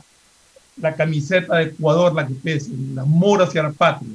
Y este grupo de jugadores me parece que, que están en eso, están en, ese, en esa onda de, de ser 100% representante nuestro y, y una entrega absoluta y total, por, al menos en los partidos, en los dos partidos anteriores lo han demostrado. Creo que hoy día no va a ser la excepción y creo que hoy día Ecuador va a ser un partido eh, que, que nos va a poner a soñar con el Mundial. Así es, mi querido Fernando. Salió un ratito a despedir a Pancho Jiménez y sobre todo a coordinar con Gabriel Maurat, que ya lo tenemos, ¿no? Ya lo tenemos a Gabriel Maurat. Vamos con Gabriel Maurat a un nuevo sitio. Así es, eh, mi estimado Pocho, ya estamos en otro lugar, seguimos eh, muy de cerca, muy de cerca eh, al sector de la Garzota, esta intersección donde hay una pizzería muy cerca, a la esquina tenemos una pizzería, al frente está la tienda de ropa, a la bajada de otro paso de Miguel aquí en la avenida Guillermo, Parre, eh, Guillermo Pareja. Aquí estamos nosotros ubicados en esta gasolinera como lo dijo el Pocho, vamos a mencionarlo, no hay problema. Esta es la Primax que se encuentra aquí, la gasolinera color naranja, la Primax que se encuentra muy eh, de cerca a lo que es eh, también la empresa CNT, diagonal a CNT. Ah, Ahí al lado hay un pequeño centro comercial, si no me equivoco, en la esquina. Perfecto, así es. ¿En, en qué área es, este, Correcto. Gabriel? ¿En qué área? Garzota, Garzota, sector Garzota, Guillermo Pareja, eh, muy cerca diagonal a lo que es eh, el CNT. Diagonal lo que Ya, es y, algún otro lugar referencial para que la gente también se, se ubique? La pizzería de toda la esquina. La pizzería Hut. Así Pizza es. Hut. Así es. Ah, ya, y está también muy cerca de la empresa eléctrica, casi al Claro, frente de la empresa también. eléctrica. Ya, ya, También ya, ya, ya. Eléctrica y CNT. Ya, perfecto, esa gasolinera es imperdible realmente. Cerca del Megamaxi también, el Megamaxi está ahí. Está atrás del Megamax esa gasolinera. El- ahí, el- el- ahí sí no le doy. No, Sí, yo- es verdad. es verdad. Megamax está ahí en, en donde está la pizzería, en este centro comercial. No hay rincón de Guayaquil que yo no conozca. No hay Muy bien. rincón de Guayaquil que yo en mi vida he usado el GPS en Guayaquil. Vamos yo veo que ahora, yo veo que vamos ahora en a acá- Guayaquil eh, mucha gente usa el GPS, está bien, los felicito. Yo eh, en mi vida he usado el GPS en Guayaquil. No hay, no hay rincón de esta ciudad de punta a punta que yo no conozca, incluso hasta con puntos referenciales. Bueno, eso es, eso es rodar por la calle, pues, ¿no? Yo no soy de escritorio, yo soy de calle. Bueno, Vamos esperemos a que estar llegue. unos minutos acá para esperar al ganador. Aquí en sintonía, por supuesto, la gente en la hora del pocho y nosotros eh, regalando tanqueo. El Ya. cuarto tanqueo de esta mañana. Perfecto. Y el último dentro de mi programa, este Fernando, eh, hoy Ecuador va a tener un partido muy difícil. Ayer estuve escuchando de largo a los colombianos. Escuché un panel ahí que hacen eh, Pacho Vélez, estaba el profesor Anao, estaban, estaba Víctor Hugo Aristizábal. Analizaban a Colombia, eh, especulaban con la alineación, que ya vamos a darlas a conocer después de un rato. Pero sobre todas las cosas, lo más interesante fue al final, cuando Pacho Vélez, que es el conductor de ese programa en ESPN Colombia, decía, bueno, ¿qué tiene que hacer mañana Colombia? ¿Nos sirven solamente los tres puntos o el punto? Por supuesto, descartaron la derrota y hasta condicionaron que ante una derrota tiene que irse el profesor Queiroz. Ya de frente lo, dijeron los comentaristas de, ese programa, que tienen bastante peso dentro de la opinión deportiva en Colombia. Pero más, e- e- ellos descartan prácticamente, o sea, considerarán una catástrofe una derrota, y por eso casi que la descartan o, la tienen como algo no consentido la derrota, como una posibilidad no consentida.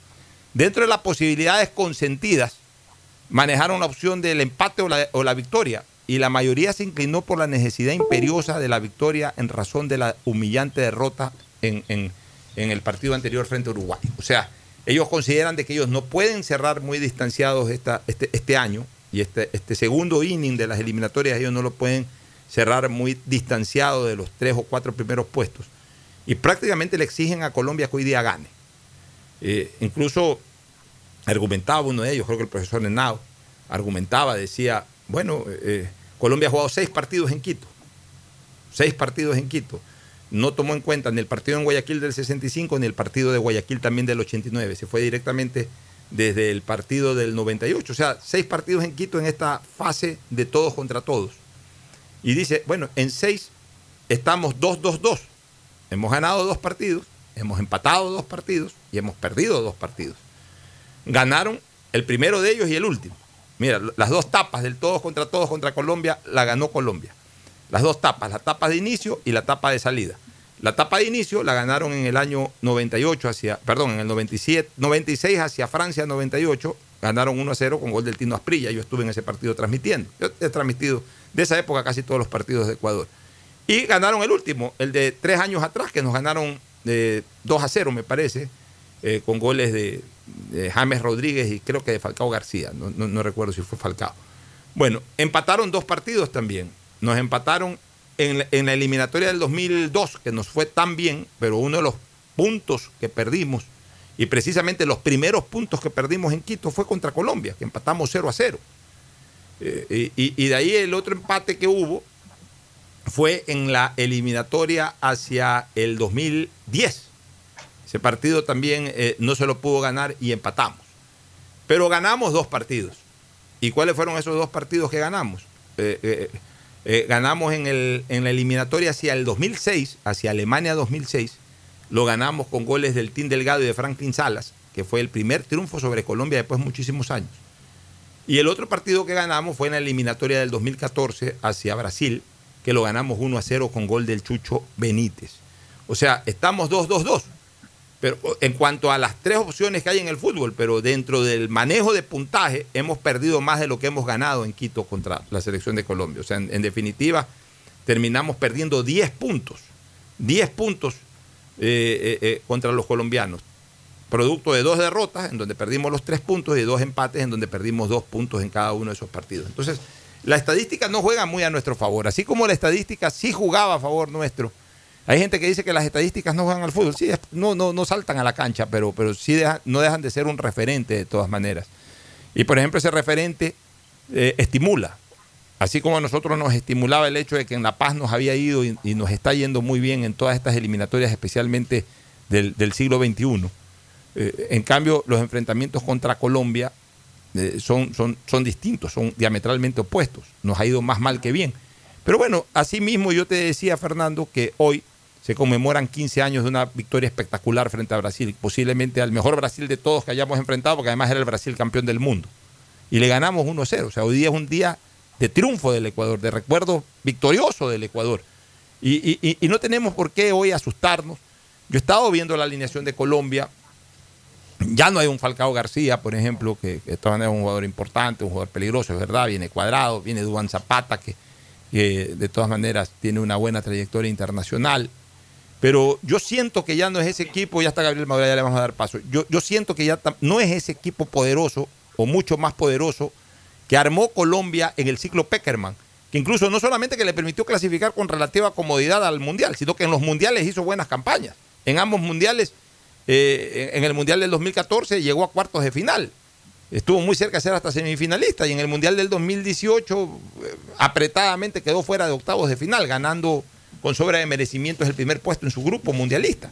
Entonces, estamos hablando de que eh, Colombia, a mi criterio, hoy tiene un equipo menos fuerte que aquellos dos que enfrentamos en las dos últimas eliminatorias y considero que Ecuador va en alza.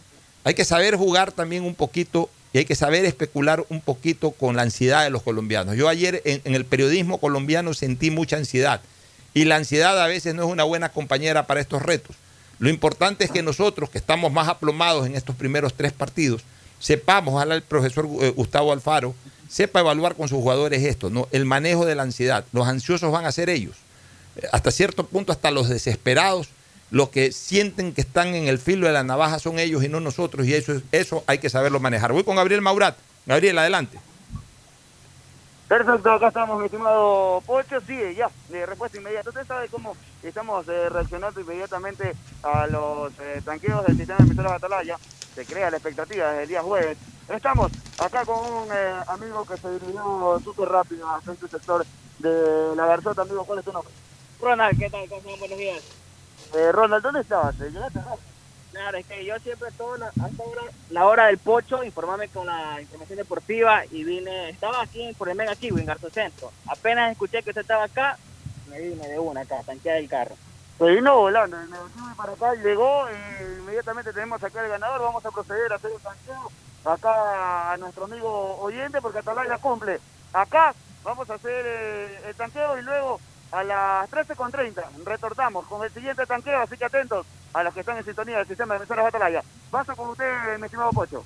Muy bien, bueno, agradecerle la sintonía al amigo. Nos vamos a la pausa, retornamos Ferfloma con el análisis de Ecuador, rapidito la alineación de Colombia, luego vamos a hablar solo de Ecuador. Ospina, David Ospina, que es un arquerazo en la defensa. Hasta ayer eh, estaban hablando, tenían dudas con, con- con el marcador derecho, no, no- no definían todavía con qué marcador derecho iban. Posiblemente vaya Orejuela, ese es el apellido, igual que los nuestros por acá, como marcador derecho del equipo colombiano, an- acompañados de Sánchez y Murillo, que es una, una eh, dupla central que eh, habitualmente juegan, juegan de titular. que Ah, ah, Jerry, eh, Rey- eh, Jerry Mina fue expulsado del partido contra Sí, Uruguay, pero- por eso no está. Correcto, pero a ver, pero, pero Murillo y Sánchez jugaron, por ejemplo, en el Mundial. Sí, sí, sí, Jerry no, Mina se metió en medio claro. mundial, o sea, eh, es una dupla que se conoce bien. Y Mojica por izquierda, en el medio campo, la presencia de Barrios y Lema como volantes centrales, Cuadrado por derecha, James Rodríguez por izquierda y adelante Zapata seguro, y, y ahí estaban manejando la posibilidad de un, de un muchacho Díaz, eh, jugando un poquito No por iría el- Muriel. eh, ¿Ah? Muriel no iría. podría ir también. O sea, ahí, ahí, ahí estaba manejando eh, alternativas eh, el Que profesor tiene la opción también, Pocho, de jugar con cuadrado de lateral, como lo hacen a Juventus. Pero yo creo que, yo creo que acá, la- eh, yo creo, de acuerdo a las alineaciones que yo, porque entre todos especulaban sobre las alineaciones en base a los trabajos que ha venido haciendo Colombia, todos especulaban de que Cuadrado va más bien como volante. Y ellos estaban poniendo un marcador fijo y los que se inclinaban más por Orejuela como marcador derecho. Vamos a ver finalmente cómo el portugués. Las opciones las tiene Colombia en ese sentido de. Pero aún de así veo una selección más débil, o menos fuerte, no más débil, sino menos fuerte, porque no, no, no hay selección débil en, en- en Colombia, pero sí, sí puede haber una selección menos fuerte, y creo que esta selección es menos fuerte que la la, la de la eliminatoria pasada, y más aún de aquella que jugó el Mundial de Brasil 2014. Nos vamos a la pausa, retornamos. El siguiente es un espacio publicitario apto para todo público. Detrás de cada profesional hay una gran historia. Aprende, experimenta y crea la tuya. Estudia a distancia en la Universidad Católica Santiago de Guayaquil. Contamos con las carreras de marketing, administración de empresa, emprendimiento e innovación social, turismo, contabilidad y auditoría, trabajo social y derecho. Sistema de Educación a Distancia de la Universidad Católica Santiago de Guayaquil, formando líderes La nueva siempre. visión de Ban Ecuador permite contribuir al desarrollo del agricultor y ganadero con las botas puestas. Visitando cada sector del país en las 24 provincias y en tiempo de pandemia con más intensidad todavía. Ban Ecuador con crédito según tu necesidad, con agilidad y compromiso permanente. Ban Ecuador con las botas puestas. Sembramos futuro. Autorización número 0190. CNE. Elecciones Generales. ¿Qué más, mis brosters? Somos Giga y Minuto. Habla bien, esos manes de CNT saben. Pero de Leif. Y con sus paquetes prepago de 1 a 6 dólares, recibes 2 gigas en redes sociales. Y muchos megas adicionales para navegar. Sí cachaste, ¿no? Pero more than you. CNT, conectémonos más. Más información en www.cnt.com.es. En el aeropuerto de Guayaquil nos reinventamos, implementando normas de bioseguridad en conformidad con las normas internacionales. Ahora es tu turno de reinventarte, utilizando siempre la mascarilla, lavándote las manos y usando alcohol. Mientras todos respetemos las normas de bioseguridad, podremos seguir volando alto. No te confíes, si te cuidas tú, nos cuidamos todos. Un mensaje de Alcaldía de Guayaquil, en coordinación con Autoridad Aeroportuaria de Guayaquil. Esto aún no termina. Por eso le digo a mi nieto que para jugar pelota siempre debe usar mascarilla. Y cuando vuelve, hago que se limpie para entrar a casa. No te confíes. El estado de excepción terminó, pero la pandemia sigue. Manos, mascarilla, distanciamiento y preocuparse de que todos cumplan las medidas de seguridad. Alcaldía de Guayaquil. Autorización número 0118. CNE, Elecciones Generales 2021. ¿Qué dice ñaño? ¿Cómo va la cosa por allá? Ya, compa, todo belleza. Aquí en el bus con mi flaca, que estamos a punto de llegar. Habla bien. Yo pensaba que seguías en el terminal. No, nada. ¿Por qué? Porque te veo y escucho clarito. Hasta se escucha lo que chismea el bucetero. Lo que pasa, brother, es que activé un paquete prepago de Claro que ahora me da el doble de gigas en paquetes de 1 a 6 dólares. Así que donde esté, tengo señal para videollamar. Visa nota, próxima semana me voy a la playa. ¿Dónde lo compro? En todos lados, hasta en Super Easy y en Agripag, mi ñaño, facilito. Ya vamos a llegar. Bueno, hablamos luego, ñaño, que ya llegué. De una, ñaño. La nueva visión de Ban Ecuador permite contribuir al desarrollo del agricultor y ganadero con las botas puestas. Visitando cada sector del país en las 24 provincias y en tiempo de pandemia con más intensidad todavía. Ban Ecuador con crédito según tu necesidad, con agilidad y compromiso permanente. Ban Ecuador con las botas puestas. Sembramos futuro. Autorización número 0190. CNE. Si Elecciones quieres Generales estudiar, 2021. tener flexibilidad horaria y escoger tu futuro, en la Universidad Católica Santiago de Guayaquil trabajamos por el progreso en educación, ofreciendo cada día la mejor calidad. Estamos a un clic de distancia. Contamos con las carreras de marketing, administración de empresa, emprendimiento e innovación social, turismo, contabilidad y auditoría, trabajo social y derecho. Sistema de Educación a Distancia de la Universidad Católica Santiago de Guayaquil, formando líderes siempre. ¿Qué más, mi Harrison Ford? ¿Y vos? ¿Ya te cambiaste a CNT? ¡Vivo, vivo! Compra tu chip CNT prepago, que incluye más de 3 gigas para que navegues por 7 días y sigas vacilando tu patín en todas tus redes. CNT, conectémonos más. Más información en www.cnt.com.es. Banco del Pacífico sabemos que el que ahorra lo consigue. Por eso premiaremos a 40 ecuatorianos con 2 mil dólares cada uno para que consigan eso que tanto quieren. Participa acumulando 300 dólares en tu cuenta hasta enero de 2021. Además, hay 150 tarjetas de regalos incrementa 100 dólares mensuales. Ahorra a través de nuestros canales digitales. Banco del Pacífico, innovando desde 1972. Hay sonidos que es mejor nunca tener que escuchar. Porque cada motor es diferente. Desde hace 104 años, Lubricantes Gulf mantiene la más alta tecnología y calidad en línea de aceites para motores a diésel y gasolina. Está hecho con una fórmula especial para dar excelente protección a todo tipo de motores, evitando el desgaste prematuro de pistones, anillos y árbol de levas, ayudando a mantener limpio el motor y libre de depósitos que se forman por las altas o bajas temperaturas. Dele a su motor lo que se merece. Lubricantes Gulf, la más alta tecnología en lubricación. 104 años preservando la vida de su motor. Lubricantes Gulf. Gulf es más lubricante.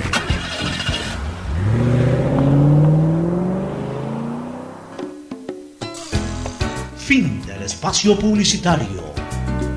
Usted está escuchando un programa de opinión, categoría O, apto para todo público. Bueno, retornamos para analizar un poquito Ecuador, Ferfloma.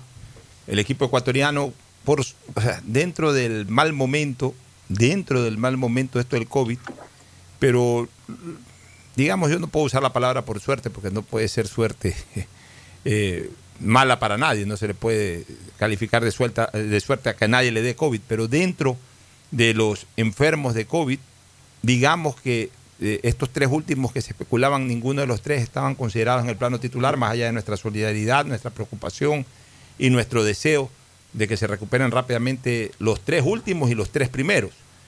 Este, y eso generó de que el profesor Alfaro convoque tres jugadores, a Jacob Murillo, a Pancho Ceballos Jr., que me extraña que lo haya convocado porque no está pasando para nada por un buen momento en el fútbol local, pero yo creo que él ha puesto un poco a la experiencia. De repente le puede servir mucho esto a Pancho, de repente el gran beneficiario de esta convocatoria va a ser Emelec, porque esto le puede generar un repulsivo a, a, a, Pancho Ceballos Jr., motivarlo, saber de que a pesar de que venía jugando mal, porque todo jugador es consciente de cómo juega. O sea, eh, uno sabe cuando uno no está jugando su mejor fútbol, o su mejor tenis, o cualquier deporte. Y por más que el técnico Alfaro lo haya convocado, no creo que Ceballos sea necio en pensar de que está jugando muy bien. Yo creo que en él en el, él, en el fondo sabe que no está jugando su mejor fútbol. Pero esto le puede servir porque puede decir, a ver, estoy en la mira del profesor y a pesar de no estar en mi mejor momento, me está convocando. Así que desde ese punto de vista yo veo positivo, no sé si lo vaya a utilizar o no, y si lo va a utilizar, no podemos descartar de que de todas maneras es un jugador con experiencia internacional y una cosa es jugar con la camiseta de un club y otra cosa es jugar con la camiseta de la selección. Hay jugadores que crecen más cuando juegan con la camiseta de su club, hay otros jugadores que crecen más cuando juegan con la camiseta de su selección. Jacob Murillo, ¿en dónde está? En Liga, Fernando, ¿no? En Independiente del Valle. Ah, perdón, en Independiente del Valle. Estuvo en Liga, está en Independiente del Valle. Y el otro jugador que fue convocado es este muchacho. Jordi Arcibar. Jordi Arcibar, jugador de Liga. Que yo ya había advertido que me parecía una injusticia que en este segundo inning no lo hayan convocado, porque más bien después de su primera convocatoria se mandó ese partidazo con Barcelona, ese golazo. Es un jugador bastante interesante y que también le va a servir de mucho estas convocatorias. Eh, Ecuador va a saltar hoy con Domínguez en la portería. Hay un cambio atrás. Se especulaba que Preciado se mantenía, pero va definitivamente Pedro Pablo Perlaza. Me parece interesante. Perlaza primero conoce muy bien ese estadio, esa cancha. Segundo lugar, está fresco. Ecuador hoy necesita hacer correr mucho eh, la pelota, necesita de sus marcadores de punta. Y, y, teniendo dos jugadores de características parecidas, Preciado y, y, Perlaza, como también lo puede ser el propio Velasco, el mismo eh, Byron Castillo en Barcelona, que son jugadores muy arremetedores. En, si, en si eso tiene... hay una gran ventaja, Pocho, porque puedes mandar a, como se dice, a sacarte el aire a los dos marcadores y los puedes reemplazar con dos marcadores de las mismas características. Así es, totalmente frescos. Entonces, eh, en otras ocasiones Ecuador no ha tenido marcadores de punta. O sea, en la eliminatoria del 2002 el único hueco futbolísticamente hablando que tenía Ecuador era el marcador izquierdo. Ya se había retirado Capurro, no había salido un jugador ni siquiera medianamente cercano a Capurro. Terminamos jugando con Guerrón, al que el Bolillo uh -huh. Gómez le decía, Guerrón, tú me marcas, coges la pelota y devuélvela. Entre, eh, eh, eh, devuélvesela a un compañero, entrégasela a un compañero, o patea al arco, haz lo que sea pues no me salgas regateando, no me salgas jugando, que eso no es lo tuyo. Y Guerrón en eso fue muy aplicado. Consciente de sus limitaciones, Y también de sus fortalezas, Guerrón estaba era para pegar cañonazos a largo, que le pegaba muy bien, meter centros, o cuando, marcar, eso sí era muy fijo en la marca, era muy defensivo. Tirarla larga, recuperarla y, tirarla larga. Y tirarla largo, entregarla a alguien y no se complicaba. En esa época no teníamos, eh, eh, eh, y por derecha después de Ulises de la Cruz no teníamos mucho tampoco. Hoy tenemos. No están convocados Velasco y, y Byron Castillo, que tranquilamente pudieran ser convocados. Está Perlaza y está Preciado. Que para, para muchos Perlaza debió haber sido el titular, para otros está bien preciado. Bueno, está manejando en este inning a los dos marcadores de punta. Ya lo usó en Bolivia apreciado, ahora lo va a usar a Perlaza, así que yo creo que ahí incluso Ecuador puede fortalecerse. Del otro lado es igual. Y del otro lado va a estar Pervis Estupiñán, que en el partido pasado lo hizo jugar más adelante, es decir, con menos desgaste, y, ahora lo va a hacer jugar. Eh, eh, espera, a ver, a mí me hubiese gustado realmente de que repita la fórmula con, con, con Beder Caicedo realmente. O sea, pero bueno, le va a dar eh, más minutos a Pervis Estupiñán o, menos carga de minutos a, a, a, Beder Caicedo sin perjuicio de que en cualquier momento lo pueda utilizar. Va a jugar entonces con Perlaza y Estupiñán, Arboleda y Arriaga. Una oportunidad más para Arriaga. Yo creo que Arriaga ya tiene que demostrar lo que pintaba. Se fue a Estados Unidos, pintaba muy bien, jugó muy bien en Barcelona el último año en el que estuvo. Eh, en las apariciones que hizo en la selección se lo veía muy seguro, pero en estos primeros partidos eliminatorias lo he visto como el punto más flaco de la defensa ecuatoriana. En el medio campo, este chico Caicedo, que realmente nos ha sorprendido en las tres primeras fechas. Hoy día va a estar acompañado por Jason Méndez, que es el que eh, le va a tomar la posta a, Grueso, que está suspendido, que está sancionado. Y de ahí va a jugar con Muñoz. Me, llama la atención la presencia de Muñoz, que en Liga lo ha hecho bastante Muñoz por izquierda. Sí, Muñoz por izquierda, pero Muñoz no ha eh, tenido su espacio en la selección. Eh, es una apuesta arriesgada para un partido vital, decisivo. Es una apuesta arriesgada poner a un jugador. A mí me hubiese gustado más ahí Beder Caicedo en vez de Muñoz. Porque Beder, pero, Muñoz, Muñoz, a ver, hacemos lo mismo, el mismo análisis que, que tú hiciste un poco con Perlat. Muñoz se conoce esa cancha, Muñoz rinde muy bien en Liga de Quito jugando en ese estadio. Entonces me imagino que la apuesta de, y además que lo claro es, salir a ganar el partido y por eso además el que, más ofensivo. Además el que lo está viendo en el minuto a minuto de los entrenamientos y todo es el propio Alfaro, así que hay que confiar.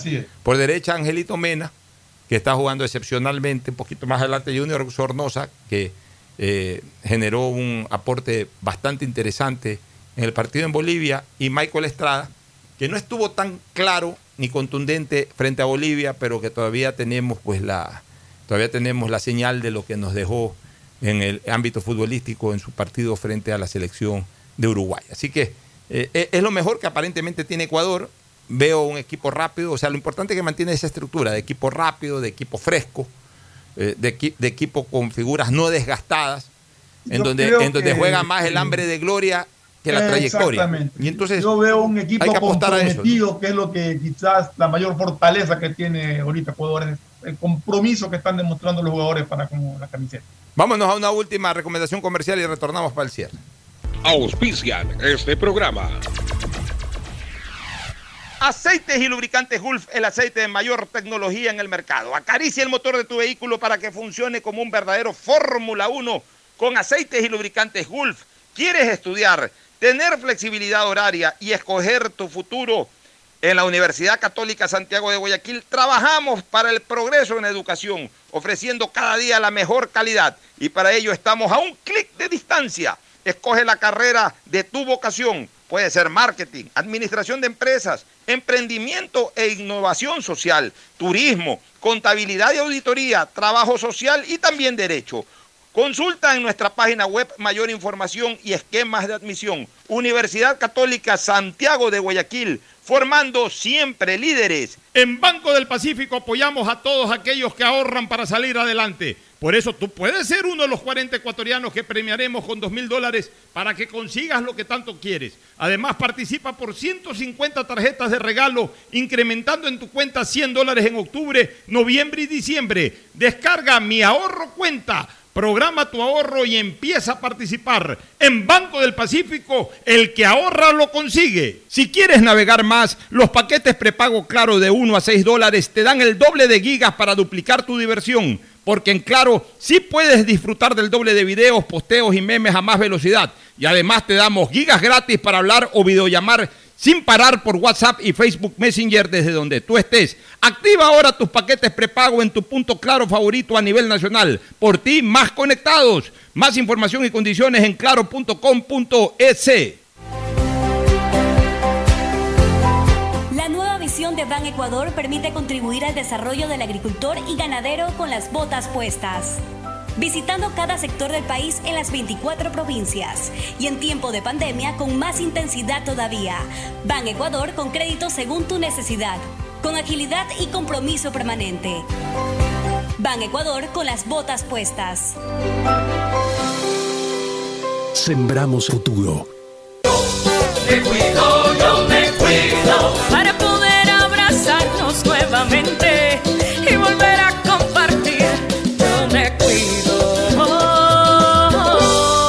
aporte a la ciudadanía de Seguro Sucre, tu lugar seguro.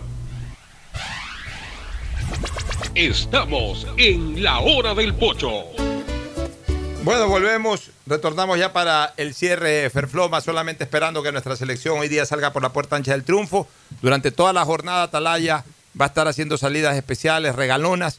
El partido desde las 3 de la tarde con todo el equipo del sistema de emisoras Atalaya, Rodolfo Piñeiros, eh, los comentaristas, David Aguirre, todo, todo, todo el gran plantel de periodistas deportivos que tiene Atalaya.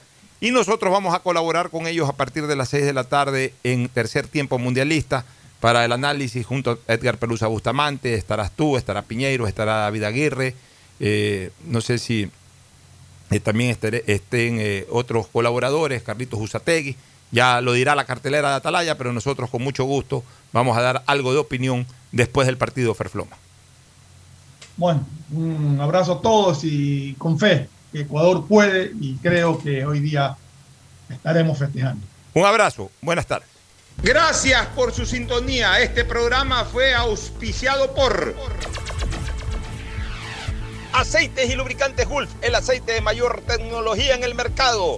Si quieres navegar más, los paquetes prepago claro de 1 a 6 dólares te dan el doble de gigas para duplicar tu diversión. Activa ahora tus paquetes prepago en tu punto claro favorito a nivel nacional. Por ti, más conectados. Universidad Católica Santiago de Guayaquil y su plan de educación a distancia, formando siempre líderes. En Banco del Pacífico apoyamos a los que ahorran para salir adelante. 40 ecuatorianos serán premiados con 2 mil dólares por sus ahorros para que consigan lo que quieren. Si aún no tienes cuenta, ábrela a través de la APP Onboard BDP. Banco del Pacífico, el que ahorra lo consigue. Ban Ecuador con la nueva visión que permite contribuir al desarrollo del agricultor y ganadero con las botas puestas. Ban Ecuador con crédito según tu necesidad, con agilidad y compromiso permanente, sembrando futuro. Me cuido, yo me cuido. Para poder abrazarnos nuevamente y volver a compartir, yo me cuido. Un aporte a la ciudadanía de Seguro Sucre, tu lugar seguro. Este fue un espacio contratado. Radio Atalaya no se solidariza necesariamente con las opiniones aquí vertidas. Hoy en el deporte llega gracias al auspicio de Banco del Pacífico. 17 de noviembre del 2004 en el Estadio Atahualpa se enfrentaron Ecuador y Brasil en el camino a Alemania 2006. Con el antecedente de la victoria de la eliminatoria del 2002, había optimismo y fe ante el poderoso rival que traía a figuras como Roberto Carlos, Ronaldo, Ronaldinho, entre otros grandes cracks. En un gran cotejo, la tricolor volvió a salir por sus fueros. Dirigidos por Luis Fernando Suárez, logramos vencer a los campeones del mundo con un gran remate de Edison Méndez que derrotó totalmente al portero Dida, con lo cual Ecuador venció por última vez al pentacampeón mundial. En Banco del Pacífico sabemos que el que ahorra lo consigue. Por eso premiaremos a 40 ecuatorianos con 2 mil dólares cada uno para que consigan eso que tanto quieren. Participa acumulando 300 dólares en tu cuenta hasta enero de 2021. Además, hay 150 tarjetas de regalos incrementa 100 dólares mensuales. Ahorra a través de nuestros canales digitales. Banco del Pacífico, innovando desde 1972.